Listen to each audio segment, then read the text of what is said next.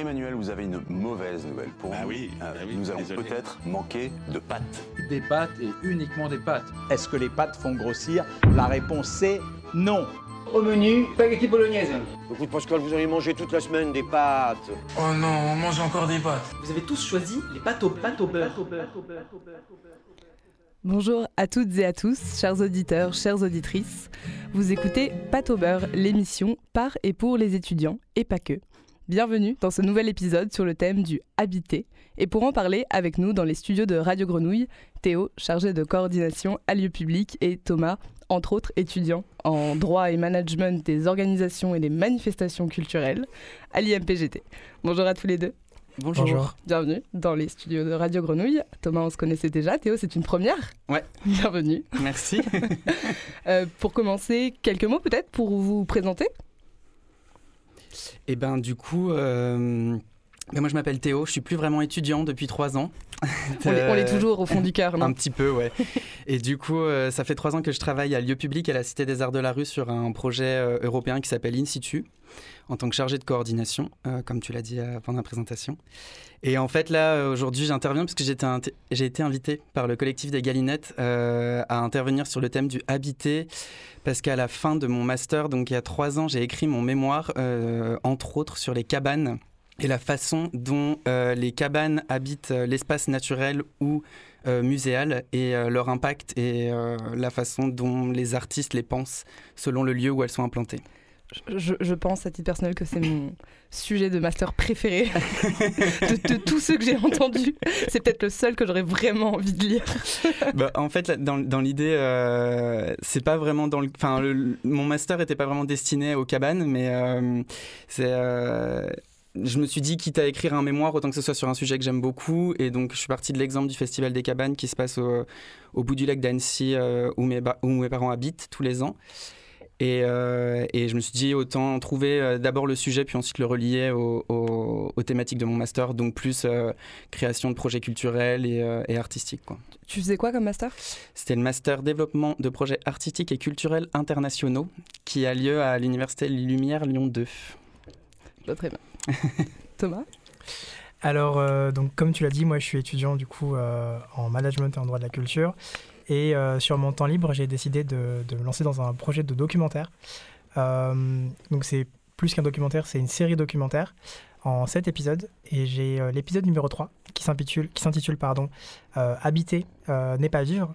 Et dans ce documentaire, j'ai voulu interroger le rapport qu'on a au, à l'habitat, à cet espace dans lequel on est tous les jours, dans lequel on vit avec des gens qu'on connaît et qu'on ne connaît pas, les choses qu'on peut y faire, qu'on peut ne pas y faire aussi, euh, ce rapport entre les gens qui ont un logement, ceux qui n'en ont pas. Et vraiment, j'ai voulu euh, créer un. plutôt euh, dresser un portrait de ce qui existe. Et donc aujourd'hui, j'ai été invité aussi par le, le collectif des Galinettes pour parler habitation, habitat, habitabilité. Et, justement, habiter, c'est très large, ça, sous-tend tout un florilège de sujets et de problématiques. Vous, si je vous dis habiter, qu'est-ce que ça vous évoque? Euh, habiter, du coup, je vais me répéter un peu, mais pour moi, c'est euh, cet espace un peu, euh, un peu qui est au centre de tout.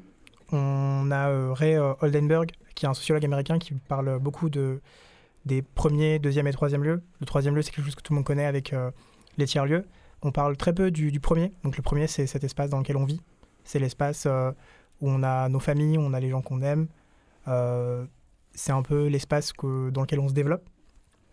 Et donc pour moi, habiter, c'est ça.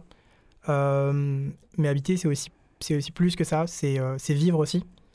Euh, le fait d'aller dans un endroit, euh, d'y avoir un lit, d'y avoir une table, d'y avoir des couverts, ça ne veut pas dire qu'on y vit pour de vrai. Et donc c'est vraiment ce, ce truc-là que, que moi je vais aborder dans ce projet. Et je pense que c'est à peu près ça ce que, ce que veut dire habiter pour moi.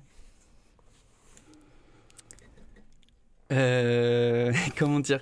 Euh, Habiter, pour moi, je pense que c'est. Euh, je rejoins un peu la définition de Thomas et, ce qu'il ce qu'il dit. Et ça fait beaucoup écho à, ce que je pense aussi de l'habiter.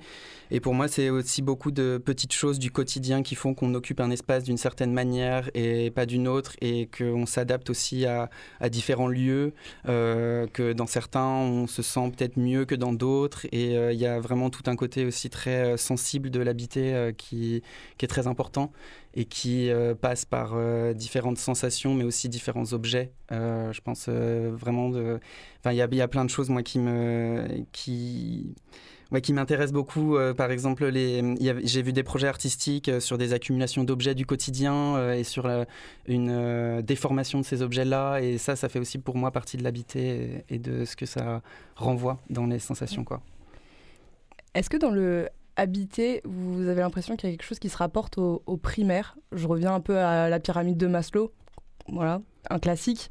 Mais euh, parce qu'en fait. Ce que tu as dit, Thomas, c'est que habiter, ça suffit pas. C'est-à-dire, c'est pas qu'une histoire d'avoir euh, un toit sur la tête, une table et une fourchette. Pour autant, si on l'a pas, est-ce que c'est une prérogative au reste? Euh, bah, du coup, pour le primaire, moi, comme je suis parti de l'exemple des cabanes. La question était un tout petit peu visée. je, je l'ai senti un peu. euh, en fait, euh, je trouve que, que, les cabanes, ça représente, enfin, ça amène vraiment, enfin, c'est un objet qui est tellement intéressant parce qu'il est, est, tellement multiple et qui peut raconter tellement de choses différentes selon la personne qui le construit, la personne qui, on va dire, l'habite ou vit à l'intérieur et, euh, et qui dépend pas forcément euh, du matériel parce que la plupart des cabanes, euh, pour moi, les, les, les, on va, bah, je vais pas dire les vraies cabanes, mais euh, la cabane d'origine, elle est construite vraiment avec ce qu'on trouve autour. Enfin, quand on est petit et qu'on construit des cabanes euh, autour de chez nos parents ou je, je, ne sais où pendant nos vacances, on utilise les, morceaux de bois qu'on trouve autour de chez nous, des branches, des draps, un peu tout, tout ce qui fait, tout, tout ce qu'on peut collecter, quoi. Donc je dirais que il y a, ouais, le côté très primaire de l'habitat et, de l'habiter est, euh, important. Quoi. Et, c'était dans, mes recherches sur les cabanes, je suis aussi revenu là-dessus, sur euh, revenir à, vraiment des besoins primaires et, euh, de, de se, se, contenter de certaines choses plus simples que euh, ce qu'on peut avoir aujourd'hui, c'est-à-dire euh, euh, trouver des façons de conserver la nourriture d'autre manière que d'avoir un frigo, par exemple, pour faire très gros. Hein, mais, et, et, donc voilà, oui, non, je, je, me, perds un peu dans mes idées, mais du coup, ouais, vraiment l'utilisation de matériaux de, de, de du lieu. Et c'est ça aussi qui m'a intéressé dans le Festival des cabanes, c'est que c'est les cabanes sont toutes construites avec du bois qui vient des scieries alentours et qui est ensuite réutilisé pour chauffer les habitations euh, des habitants euh, des, villes euh, dans lesquelles sont construites les cabanes. Et donc les architectes qui construisent ces cabanes s'adaptent vraiment à un lieu et à un contexte. Quoi. Alors, il y a deux choses qui me viennent spontanément avec ce que tu viens de dire. Il y a déjà l'environnement, en fait. Ça veut dire que quand on habite, on habite quelque part, quel qu'il soit. Et donc là, tu parles des cabanes avec du coup l'environnement. Toi, Thomas, tu parlais euh, de habiter, mais euh, avec des gens. Donc euh, il y a cette chose de l'environnement.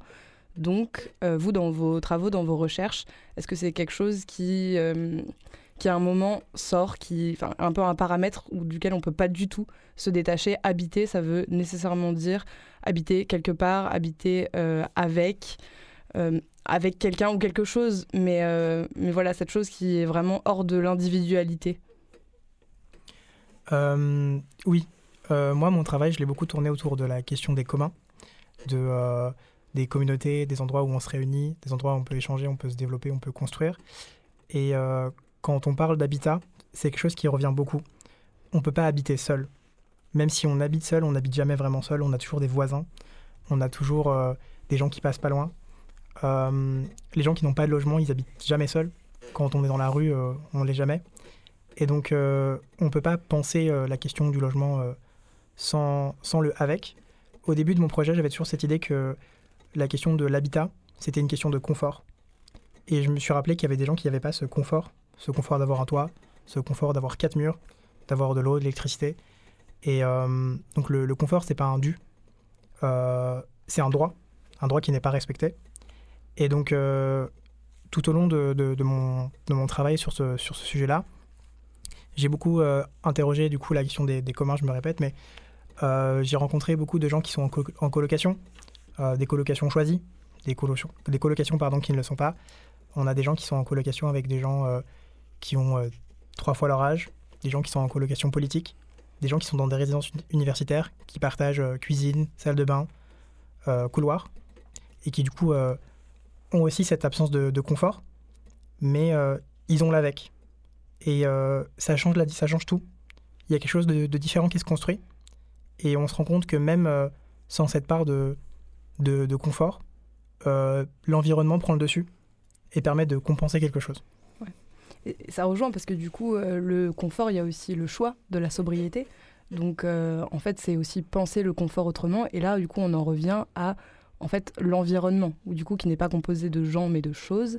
Et en fait là, euh, l'environnement, presque ça fait déplacer le sujet qui est un, qui est un petit peu politico-social vers d'autres problématiques, notamment environnementales. Tu parlais du festival Annecy avec cette notion de circuit. Donc, c'est-à-dire, on fait des cabanes, mais en fait, on se sert de la nature, on rend à la nature. Enfin, en tout cas, on, pense ça. Euh, vous, dans, vos recherches, dans vos travaux, est-ce que là, spontanément, il y a, euh, il y a des, grandes problématiques autour de ce habiter auquel on ne pense pas euh, tout de suite comme ça spontanément? Donc c'est-à-dire habiter, on pense au logement en fait en, premier, mais en fait ça sous-tend plein d'autres choses. Vous, ça vous évoque quoi? Bah, moi, je dis, euh, juste pour revenir sur la question d'avant, sur le euh, vivre avec, et, et, je trouve qu'il y a quelque chose aussi dans, dans l'habiter, et en particulier sur la question des cabanes, qui est aussi quelque chose de... Il y a un rapport aux autres aussi qui peut être très différent selon euh, où est implantée la cabane et où on s'installe. Il y a des...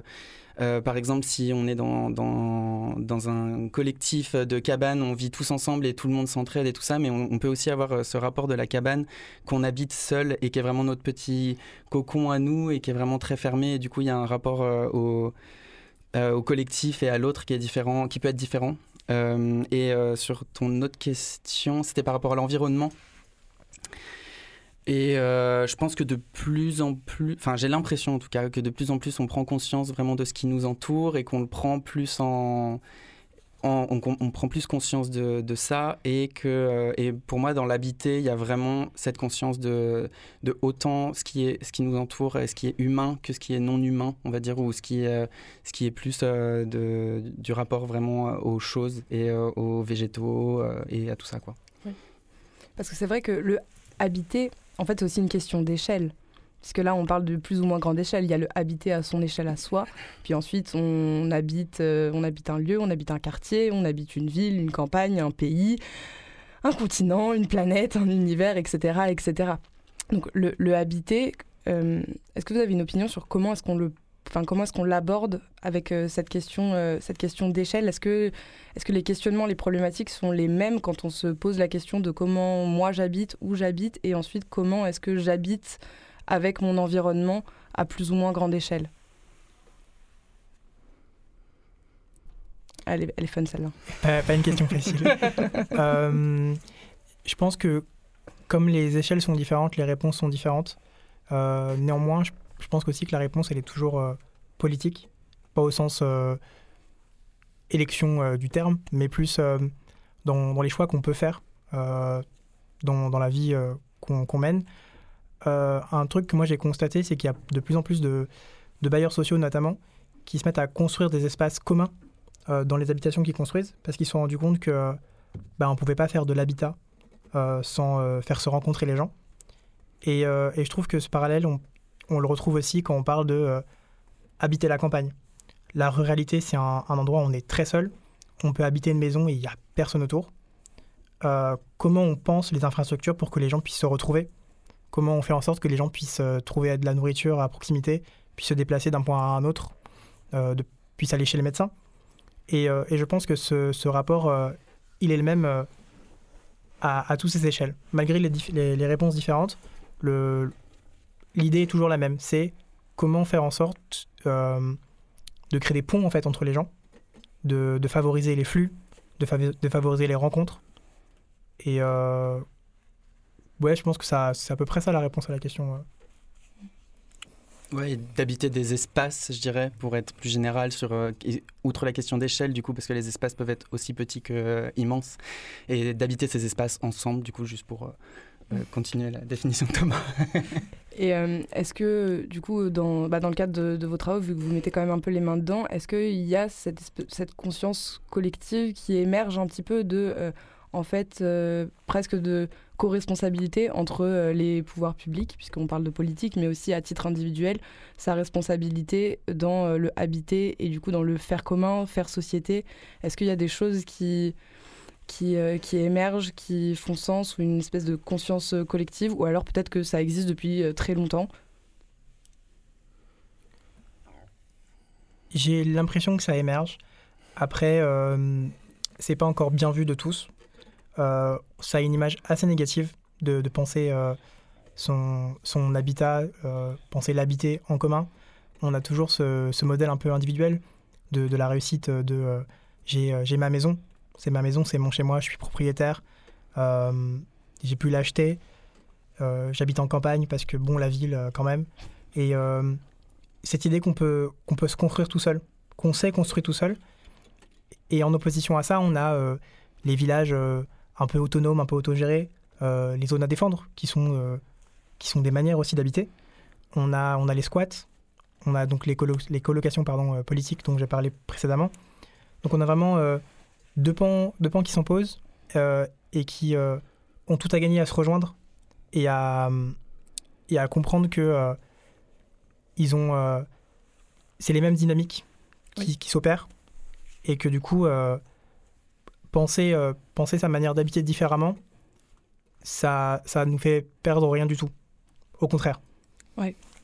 C'est vrai que c'est même euh, moi je viens de la campagne et euh, en soi il y a cette chose du, du propriétaire, mais par contre euh, dans les campagnes que, que je connais, il y a beaucoup euh, par exemple de troc en fait.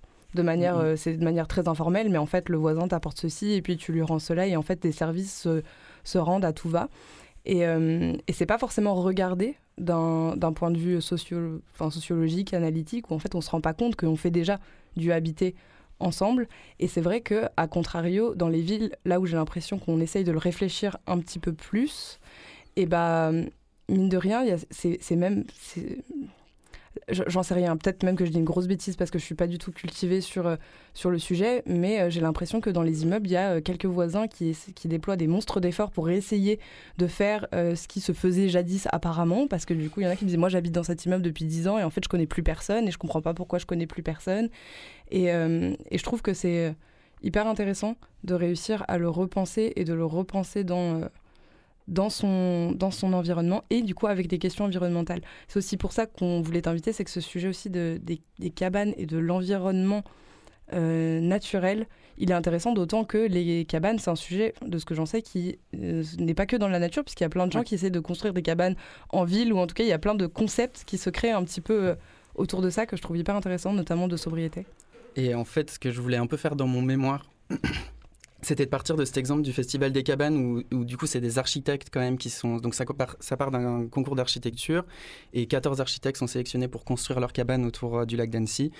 Mais après, en fait, les cabanes, elles restent pendant trois mois, mais c'est quelque chose qu'on appréhende assez individuellement. En fait, on va dans ces cabanes euh, parce que c'est, euh, elles ont été construites là par des architectes et euh, tu t'en fais un peu ce que tu veux. Certaines, tu peux jouer avec, d'autres sont très, euh, c'est, très fixe et tout ça. Mais du coup, tu appréhendes ça plutôt individuellement. Et ce que je voulais faire dans mon mémoire, c'était et ce que j'ai moyennement, voire pas du tout réussi à faire, parce que c'était un peu compliqué, c'était de partir de, de cet exemple-là de cabane, et puis de m'inspirer aussi d'autres exemples d'artistes qui ont complètement détourné les cabanes et qui en ont installé dans, dans des villes et tout ça. Enfin, euh, il y avait pendant le voyage à Nantes, il y avait un artiste qui avait installé des petits nids euh, de, de cabanes un peu partout dans la ville et dans toutes les villes qui, qui étaient le long du, du, du, du circuit du voyage à Nantes.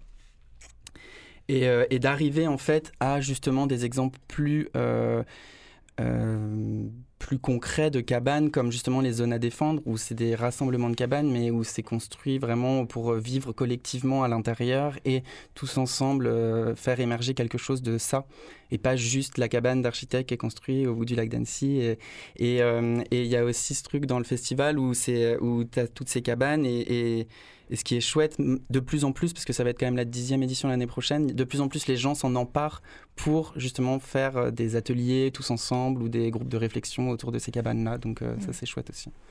C'est super, ça fait le lien avec la dernière question de, de cet entretien. vous venez tous les deux du monde des arts et de la culture, vous y êtes. Est-ce que vous avez une opinion sur le rôle que peut avoir les, enfin, que peuvent avoir les acteurs artistes de ce monde artistique et culturel dans ces questions-là? Moi, je pense que le rôle, il est hyper important euh, des artistes et de la culture euh, dans ces questions euh, d'habiter et d'occuper des espaces et de penser l'espace et d'avoir une conscience de tout ce qui participe à cet espace-là.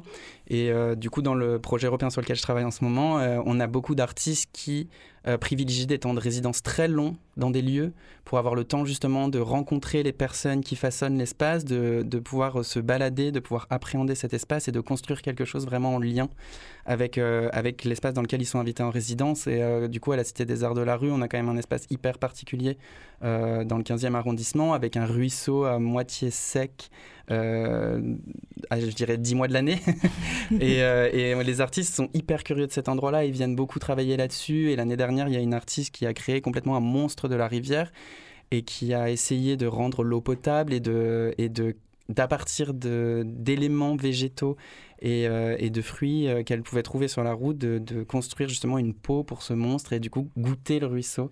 Et du coup, je trouve que déjà rien que là, il y a un travail qui est fait sur la manière dont on euh, habite cet espace qu'on ne connaît pas forcément en plus et de le voir d'une autre manière. quoi. Euh, pour répondre à cette question, je dirais qu'il euh, faut, s'approcher du mot euh, résident, qu'on utilise beaucoup pour les artistes. Je ne sais pas lequel est arrivé en premier, si c'est le résident d'une habitation ou si c'est l'artiste en résidence. Mais il y a, cette idée de, quelqu'un qui habite un endroit et qui cherche à le faire vivre.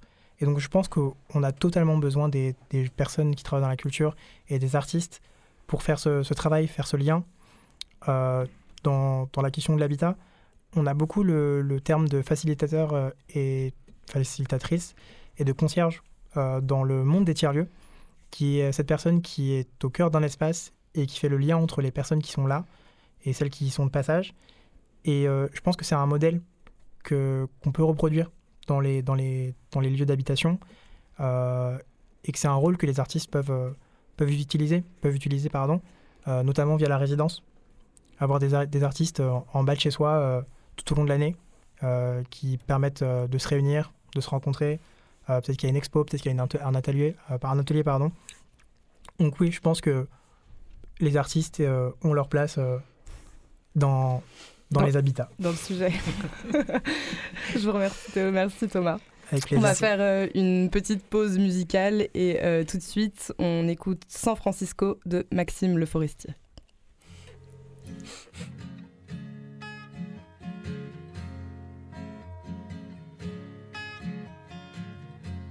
C'est une maison bleue, adossée à la colline. On y vient à pied, on ne frappe pas. Ceux qui vivent là ont jeté la clé. On se retrouve ensemble après des années de route et on vient s'asseoir autour du repas. Tout le monde est là à 5 heures du soir. San Francisco s'embrume, quand San Francisco s'allume, San Francisco. Où êtes-vous, Lise des Luc, Sylvia, attendez-moi. Nageant dans le brouillard Enlacé roulant dans l'herbe, on écoutera tam à guitare, fil à la quena jusqu'à la nuit noire. Un autre arrivera pour nous dire des nouvelles d'un qui reviendra dans un an ou deux, puisqu'il est heureux, on s'endormira. Quand San Francisco se lève, quand San Francisco se lève, San Francisco. Où êtes-vous, Lise des Lucs, Sylvia, attendez-moi. C'est une maison bleue accrochée à ma mémoire. On y vient à pied, on ne frappe pas. Ceux qui vivent là ont jeté la clé. Peuplé de cheveux longs, de grands lits et de musique, peuplé de lumière et peuplé de fous, elle sera dernière à rester debout.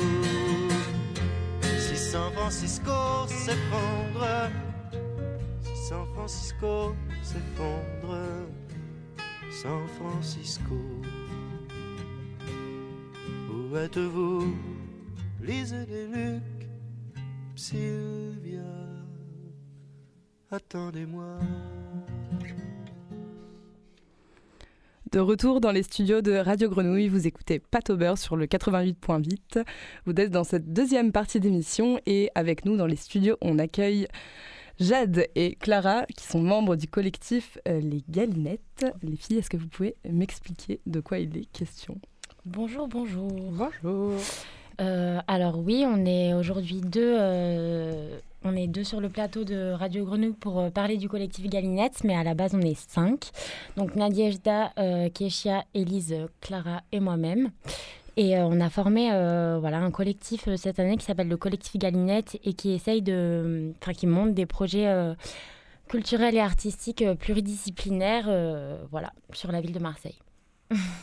Et du coup, dans le cadre de ce collectif, vous montez votre premier projet qui est en cours, je crois, activement, Ouais. qui s'appelle Scénosmose. C'est ça.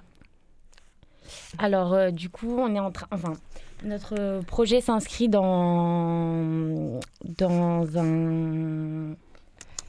Bah, en gros, pour faire euh, simple, on va envahir euh, Coco Velten pendant un mois et on a euh, quatre jours de programmation qui nous est dédiée. Et euh, notre objectif, ça va être de. Bah, déjà, en fait, on va inviter des artistes résidents, mais que, des, que quatre femmes, euh, qui, vont, euh, qui vont venir travailler pendant un mois à Coco Velten. Et elles vont essayer de- d'habiter les espaces Mm. pour répondre à la problématique de habiter qui est la, la- Oui. Parce que du coup, euh, de ce que j'ai cru comprendre, Co- Coco Velten, qui est un tiers-lieu à Marseille, vous pourrez en dire quelques mots, Ouais. euh, a une thématique trimestrielle et ce trimestre, justement, c'est le sujet du habité. Donc votre projet, il essaye de, de s'inscrire dans cette thématique-là. Euh, Est-ce que vous pouvez nous raconter un peu comment ça se, comment ça s'articule, comment est-ce qu'on rentre dans un, dans un thème pareil qui est, bah, on l'a vu en première partie, vraiment pas évident? Euh, bon, je, je juste euh, deux petits mots sur Coco Velten pour recontextualiser rapidement. Du coup, euh, Coco Velten, c'est un tiers-lieu, une résidence sociale euh, qui a ouvert ses portes entre 2018 et di- 2019 dans le quartier de Porte d'Aix à, à Marseille. Et qui est voilà, un lieu vraiment qui est, qui est très actif et qui a beaucoup de ressources parce qu'il il y a près de 80 personnes en situation d'errance qui sont accueillies et logées. Euh, sans limite de temps, mais c'est aussi un espace où on va retrouver une cantine solidaire, un café, un bar, des bureaux d'assaut, des ateliers d'artistes euh, et évidemment un lieu culturel de soirée et de vie surtout. Euh, et on a été invité par Coco Velten euh, pour une carte blanche du coup euh, pour le mois de novembre euh, 2023. Et c'est vrai qu'ils ont une thématique trimestrielle voilà, qui, s'axe autour du, de, la thématique du habité. Et donc vaste thématique comme tu as pu le dire. Et nous, on va venir voilà, pendant un mois monter une sorte de laboratoire d'expérimentation artistique temporaire autour de la pratique de la scénographie euh, ou comment habiter par les arts et par cette pratique-là qu'est la scénographie qui pour nous en fait est une pratique qui n'est pas assez euh, visibilisée, peu, peu, peu discutée en fait euh, dans, dans le paysage culturel actuel et qu'on a envie de, de mettre en lumière et notamment les, les artistes. du coup voilà euh, pour, euh, pour le petit topo et euh, donc dans les faits euh, tu veux que je rentre tout de suite dans le Je peux rentrer dans le dur tout de suite. je rentre dans le dur tout de suite. Euh, dans les faits, voilà, bah, en fait, ça va être quatre artistes euh, plasticiennes résidentes qui vont être accueillis euh, pendant un mois à Coco Velten, à savoir Tilda Cracklin, Chloé Herbe et Chloé Alves et Bronty Scott qui vont collaborer toutes les deux, donc qui formeront un duo. Et pendant un mois, ces quatre artistes euh, plasticiennes, elles vont euh, créer au sein de tous les espaces euh, de Coco Velten euh, des installations et des éléments de scénographie à partir de, matériaux euh, recyclés, donnés, prêtés ou chinés. Donc euh, il y aura vraiment cette question de l'habiter de par déjà cette résidence-là des artistes, mais aussi parce que voilà, elles vont en fait repenser les espaces, repenser les lieux avec des éléments de scénographie. Et autour de ça, on va avoir toute une programmation beaucoup plus diverse, mais qui va aussi répondre aux habités. Et euh, dans le habité, donc effectivement, il y a les artistes en résidence qui habitent, mais il y a aussi la question de euh, l'environnement, pas dans le sens euh, écologique, mais dans le sens les habitants autour. Et de ce que j'ai compris de votre projet, il y a aussi une pratique du à partir d'eux avec les habitants? C'est ça. en fait, euh, euh, il y, a à partir des, habitants, effectivement, parce que pendant tout ce mois de résidence euh, des artistes, des quatre artistes plasticiennes, elles vont, être, elles vont être amenées à mener des ateliers participatifs et créatifs à destination des habitants et des habitantes du quartier Belzins Porte d'Aix pour créer de la scénographie à partir également de matériaux de récupération. Euh, voilà, donc euh, oui, ce sera, euh, ce sera effectivement un événement par et pour toutes. Qu'est-ce qu'il y a de, de difficile quand on monte un, un, projet de cette envergure qui est inscrit sur un territoire qui est quand même voilà, qui est, qui est, ce sportif, parce qu'il y a quand même beaucoup d'acteurs, beaucoup d'actrices du monde artistique et culturel, et pas que, dans votre projet. Comment on monte un truc pareil? Bah, je pense que euh, ce qui est compliqué euh, au premier abord, c'est déjà notre légitimité. Mm. Euh, c'est compliqué, on est un collectif, avant tout on était amis, copines, on, partage les mêmes... Enfin, les mêmes, on, aime les mêmes choses, oui, les mêmes valeurs, voilà. Et on a décidé de monter ce projet parce qu'on on est aussi sensible au même, à la même, comment dire? C'est la même, la même énergie, vous êtes porté par la même, la même vague. Et notre souhait le plus grand, c'est effectivement de travailler, de toucher euh, le quartier euh, de la porte d'Aix-Belzins. Euh, mais voilà, on a du mal, enfin moi pour ma part, à trouver ma légitimité, à dire voilà, je veux travailler avec vous, mais finalement moi je suis qui Parce que j'habite pas dans ce quartier-là, je suis même pas marseillaise. c'est un lieu qui, vit, qui existe depuis 5 ans, il me semble. Donc vraiment, ils sont, enfin, ils n'ont pas besoin de nous en fait. Sans nous, ça va déjà très bien. Mm. Et c'est de trouver cette position-là, mais à la fois ne pas trop se se dire qu'on ne mérite pas, parce qu'on a notre place euh, comme, comme tout le monde, je pense, mais euh, de réussir à, à, les attendrir, à créer du lien avec eux, euh, alors même qu'on a très peu de temps pour monter aussi ce projet. Enfin, je ne sais pas si je réponds totalement à ta question, mais oui, oui, ok, super. En tout cas, oui, c'est sûr qu'il y a un travail de, de, prise de contact, de mise en relation, même de médiation, de, de prise de contact avec les associations, les habitants les habitantes du quartier, euh, les résidents, etc. Donc euh, oui, c'est quelque chose qui prend du temps. Euh, c'est sûr, après cette question de, légitimité, voilà, après elle, se pose, ça c'est évident. mais oui, en tout cas, ça prend du temps. Il y a toute, toute cette posture, en tout cas, d'écoute, d'échange qu'il faut avoir, ça c'est évident, oui. Et il, il, me semble que vous venez aussi d'études dans le droit et euh, le management culturel, il me semble. et euh, est-ce qu'on est, est, qu'on est préparé à ça quand on nous apprend à monter des projets artistiques et culturels? Parce qu'en fait, là, de ce que j'entends, il y a aussi, euh, il y a aussi la question bah, du, de la médiation, de, de, la relation avec les partenaires, la question de la légitimité. Peut-être que, ou alors peut-être qu'on nous prépare, mais qu'en fait on s'y attend pas quand on se retrouve sur le terrain à, à avoir ces tout, enfin, tout ça, tout ce micmac. Alors la seule chance qu'on a, je pense, c'est qu'on soit en alternance, donc on est quand même euh, confronté à, ça. On travaille tous dans un lieu culturel et où... sauf que là, on doit tout faire en fait. Que euh, dans notre poste en alternance, on doit, voilà, on est en prod ou on est en programmation ou on est en voilà. Et là, c'est pas le cas, donc là, il y a des, euh, c'est plus compliqué, mm. mais on est porté quand même par Coco Velten qui nous aide et qui nous apporte un soutien ouais. considérable. Je pense que ce serait cool qu'on refasse une émission dans deux mois quand le projet sera passé et qu'on puisse aussi euh, évoquer les grandes joies de monter des projets de cette envergure. parce que c'est vrai quand on est, euh, on y est presque là. C'est ça, ouais, ça commence le 4 novembre. Euh, le premier événement débute le 4 novembre. Est-ce que vous voulez me faire un petit tour de programmation? Oui, je peux même faire un petit brief peut-être des artistes résidentes qu'on va accueillir. Tu peux. Rapidement, donc c'est quatre femmes. Donc on a Tilda Craquelin, elle est résidente aux ateliers de Jeanne Barret, donc à Marseille, dans le 15e arrondissement. elle, elle travaille essentiellement avec des matériaux de récupération issus du BTP.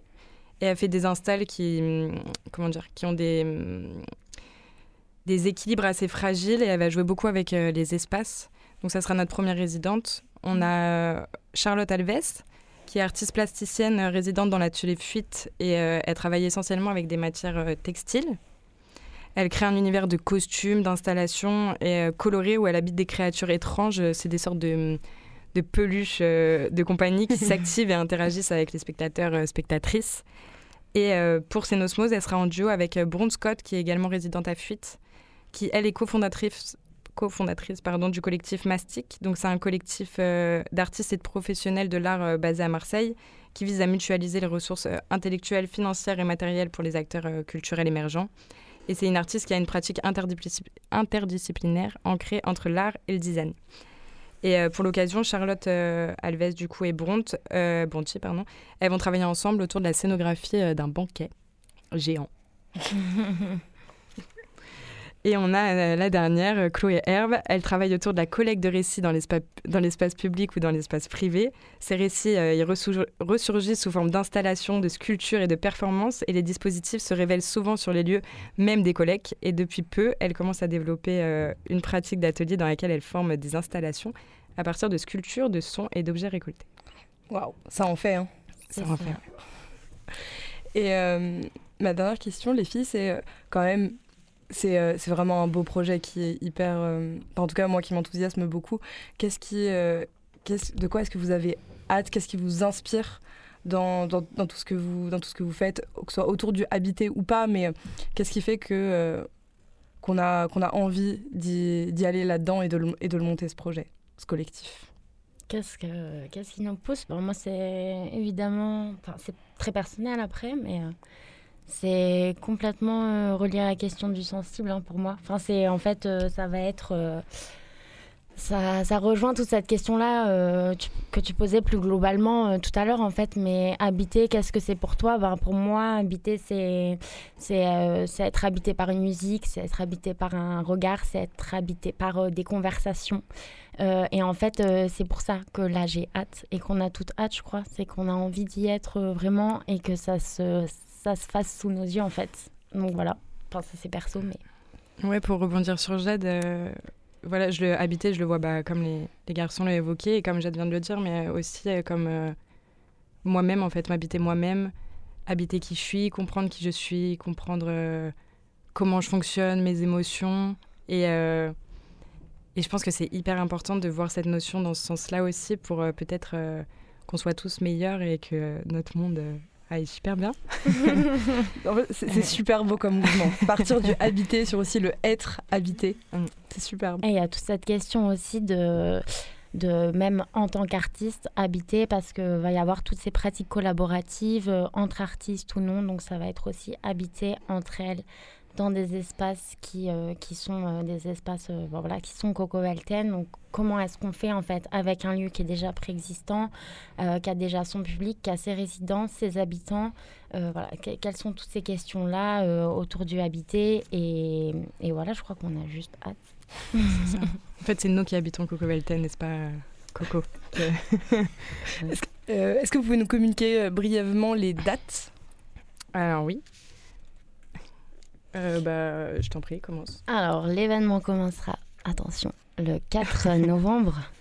Euh, le 4 novembre avec un premier événement qui s'appelle Comme à la maison. Euh, un deuxième temps fort avec une table ronde le jeudi 9 novembre, où là on va parler de la pratique de la scénographie et du habité de manière générale, mais on va plutôt aborder des questions relatives à notre impact environnemental, à la mutualisation de matériaux et interroger la porosité entre euh, artistes et scénographes. Euh, voilà, donc il y aura plein de professionnels euh, du secteur de, de la culture qui seront présents pour nous parler de tout ça. On aura un troisième temps fort le 18 novembre avec euh, des rendez-vous performatifs, un banquet scénographié, des installations, etc. Et le 25, un finissage, euh, le finissage Scénosmos du coup, euh, avec là une grosse fiesta. Et je te laisse compléter un petit peu si tu veux. Non, non, mais t'as tout dit, euh, c'est c'est ça. Mais tout au long du mois de novembre, en gros, Il y va y aura. Ouais, pardon. Il va y avoir plein de plein d'autres choses et euh, là, c'est vraiment pour faire vite. Mais- Ouais, pendant tout le mois, il y aura aussi des rencontres et des visites euh, des ateliers des artistes résidentes, des rendez-vous culinaires, des invitations sonores. Il va se passer plein de choses et il y aura plein d'autres artistes invités. Je pense notamment au collectif Muse Mural Média. Enfin voilà, on va inviter plein de beaux mondes, ça va être trop chouette. Et on peut vous suivre euh, sur les réseaux sociaux? Exact. Arrobas collectif Galinette au pluriel sur Instagram et Facebook. Suivez-nous, il va se passer plein de belles choses.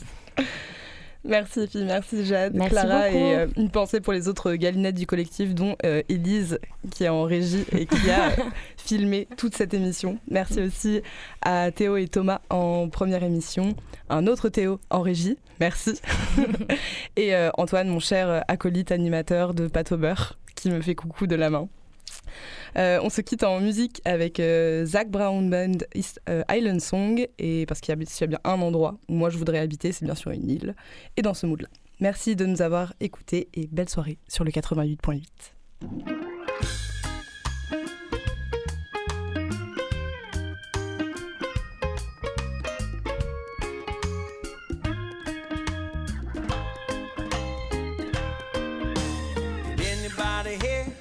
pass me a beer? And I'ma keep playing this music that you hear. And if you know the song, then come and sing along with me. Walking with the beach to my left, seat to my right. And I'ma get faded at the tiki bar tonight. Then I'ma rolling up like my name is Bob. Yeah, I'm gonna party like I'm a Jamaican.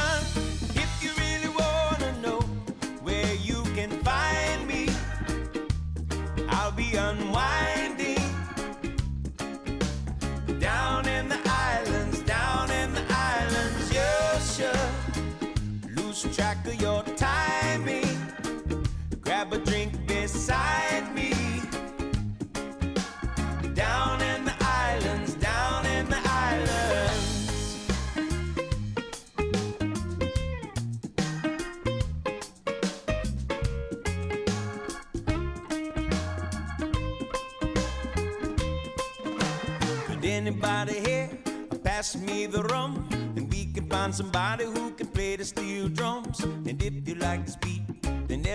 Everybody dance with me.